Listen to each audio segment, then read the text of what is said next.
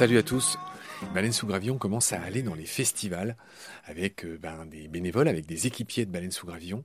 Et fin octobre, eh ben, on était au FIFO. On était au célèbre FIFO, le festival en gros du doc animalier qui se passe dans les Deux-Sèvres, à Ménigoutte.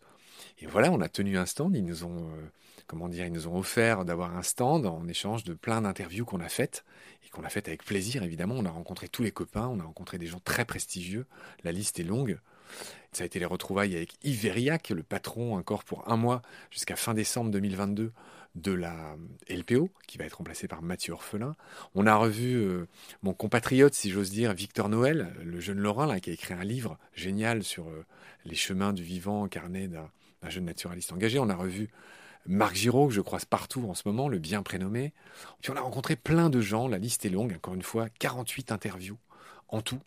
Et pour faire simple, on va en passer la moitié dans Baleine sous Gravillon, l'autre moitié dans Combat. Une semaine sur deux. En gros, euh, un dimanche sur deux, on en passe quatre dans Baleine sous Gravillon. Et puis en alternance, euh, la semaine d'après, euh, vendredi, on en passe quatre autres différentes dans Combat.